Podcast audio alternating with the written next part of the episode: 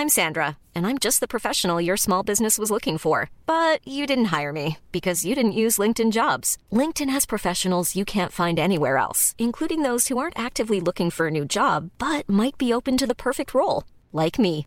In a given month, over 70% of LinkedIn users don't visit other leading job sites. So if you're not looking on LinkedIn, you'll miss out on great candidates like Sandra. Start hiring professionals like a professional. Post your free job on linkedin.com/people today.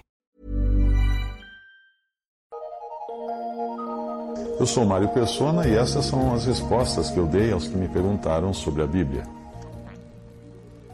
Você viu um vídeo é sobre um tal Deus Sol e que traz vários elementos de paganismo?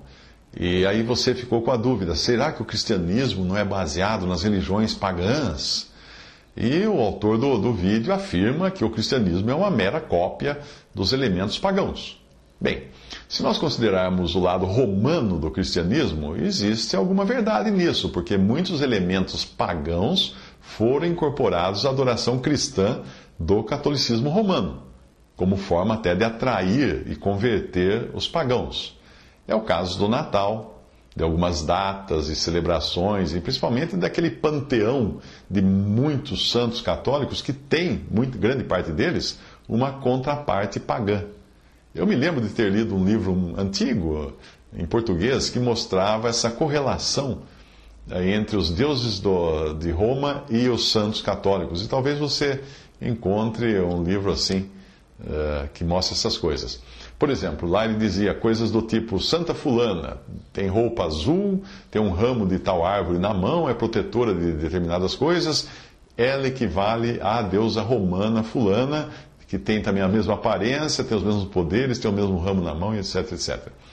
Mas na ideia de, uh, de que o cristianismo tenha se originado no paganismo, os fatos apresentados nesse tipo de explicação podem ser, ter, ser vistos de dois ângulos. Primeiro, você pode, por exemplo, dizer que o dilúvio foi copiado de lendas antigas, pagãs, e muitas pessoas, muitas lendas realmente falam de um dilúvio, né? Ou você pode acreditar que não eram lendas, essas lendas antigas pagãs, mas eram um conhecimento do dilúvio que acabou misturado com a cultura de diferentes povos e virou lenda. Mas é um conhecimento real, que, que foi herdado dos que passaram pelo dilúvio. O mesmo você pode dizer do sol, e a menção que a Bíblia faz dele em relação a Cristo, como o sol de justiça, por exemplo. Será que o cristianismo copiou do paganismo a noção de Jesus sol?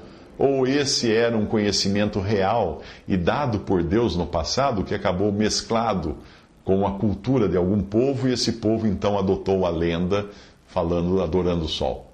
O mesmo você pode dizer da ressurreição, do sacrifício vicário de Cristo, da Santa Ceia e de tantos outros aspectos do cristianismo que possuem um correspondente no paganismo. Mas o fato de algo ter um correspondente no paganismo não quer dizer necessariamente que o correspondente pagão tenha surgido primeiro. Como no caso do dilúvio, primeiro veio o conhecimento divino dado a Noé e depois surgiram as lendas pagãs. O mesmo se pode dizer do monoteísmo. Existem religiões pagãs monoteístas, como aquela que dominou o Egito por muitos séculos, não é? E, ou uma outra religião que é monoteísta, que foi instituída por um rei Inca, numa determinada época do, do Império Inca. Uh, teria o judaísmo, o cristianismo monoteísta ido buscar a ideia nesses povos ou teria sido o contrário que aconteceu? Esses povos absorveram o conhecimento de um, de um só Deus, porque é um conhecimento muito antigo, e transformaram isso em lenda. Hum? Vários povos antigos tinham a noção de um Salvador que viria do céu.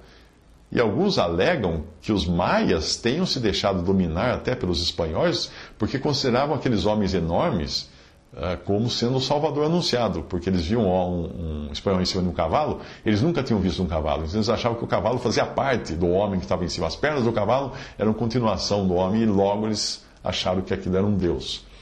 Será que o messianismo judaico-cristão emprestou desses povos antigos a ideia de um Messias ou foi o contrário? Isto é, esses povos antigos, em algum momento do passado, tiveram contato com a revelação divina de um Messias e acabaram incorporando isso nas suas culturas. Né? Porque a, a, o conhecimento do Messias vem lá desde o Jardim do Éden, quando o Senhor falou, Deus falou que da, da, da semente da mulher viria um que esmagaria a cabeça da serpente. Então, o conhecimento mais antigo que você possa ter é de que viria um Messias para nos salvar. Um excelente livro sobre o assunto, chamado em português O Fator Melquisedeque. Em inglês é Eternity in Their Hearts. O autor é Don Richardson, um missionário que encontrou vários exemplos de paralelos cristãos em povos indígenas de todo o mundo.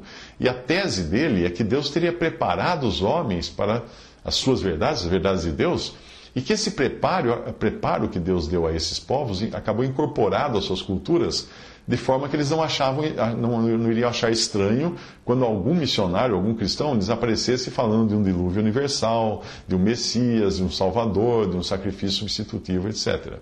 O próprio Don Richardson, ele viveu numa tribo na Nova Guiné, onde a porta para a aceitação do Evangelho foi o conceito que eles tinham do Filho da Paz.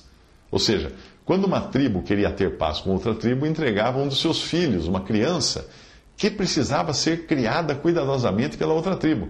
Enquanto a criança vivesse, é, aquela tribo não podia ser atacada. Mas se ela morresse, ela, ela podia ser atacada. Então, eles tinham o maior cuidado com a criança. Quando o missionário disse aos indígenas que Deus entregou o seu filho para fazer a paz conosco, e disse, mostrou também como o Filho de Deus está hoje ressuscitado e não morre mais, e que é possível ter paz por, por Deus eternamente, aí que começaram as conversões naquela tribo. Veja um trecho de uma apresentação do livro uh, intitulada Deus preparou o mundo para o Evangelho. Abre aspas, esse é o trecho que eu vou ler do livro. Uma vez por ano, os artesãos de uma tribo da Indonésia constroem um barco de madeira em miniatura e o levam à beira do rio. O chefe religioso da tribo, o pajé, amarra uma galinha num lado do barquinho, coloca uma lanterna acesa do outro lado. Logo em seguida, cada membro da tribo passa perto do barquinho e coloca um objeto invisível entre a galinha e a lanterna. Quando se pergunta às pessoas o que deixaram no barquinho, elas respondem: o meu pecado. Depois o chefe deixa o barquinho ser levado pela correnteza do rio, enquanto as pessoas gritam: Estamos salvos, estamos salvos. Embora esta cerimônia religiosa não salve ninguém do seu pecado, Don Richardson a, enxerga como exemplo de uma ponte para o conhecimento do Evangelho. Neste livro, Richardson fala, conta mais de 25 histórias fascinantes que mostram a semente do Evangelho deixada por Deus em cada cultura do mundo. Ele chama esse tipo de revelação geral de Deus de fator Melquisedeque, usando o nome do sacerdote a quem Abraão prestou homenagem no livro de Gênesis. Este livro mudará as ideias de muitos cristãos sobre os povos pagãos e sobre a soberania de Deus. Uh, fecha aspas, até, até aí a passagem que eu, que eu li do livro. Outro aspecto que você precisa considerar é que se o cristianismo fosse apenas uma religião habilmente montada a partir do, do, paganismo e dos seus símbolos, então nós estaríamos diante de um trabalho como jamais foi visto. Eu digo isto porque toda a base do cristianismo é encontrada no judaísmo. E a Bíblia é harmônica do Gênesis ao Apocalipse, mostrando figuras de Cristo no Antigo Testamento e a sua contrapartida ou concretização no Novo Testamento. Portanto, é um livro coeso, onde as coisas se encaixam e se complementam. Agora pense no fato desse livro ter sido escrito por mais de 60 pessoas que viveram espalhadas ao longo de um período de uns dois mil anos, moraram em três continentes, escreveram em três idiomas diferentes e boa parte delas jamais se encontrou ou nem leu o que a outra escreveu. Todavia, ainda assim, nós temos um livro coeso, com todos os símbolos que alguns alegam terem sido emprestados do paganismo, perfeitamente encaixados nos seus devidos lugares e se relacionando harmonicamente sem que existam contradições ou sem que, sem que exista uma falta de continuidade no relato. Se não foi Deus quem orquestrou essa obra toda, então quem foi? O homem certamente não conseguiria. Então é melhor ficar com Deus, não? Sim, ele nos deixou esse legado.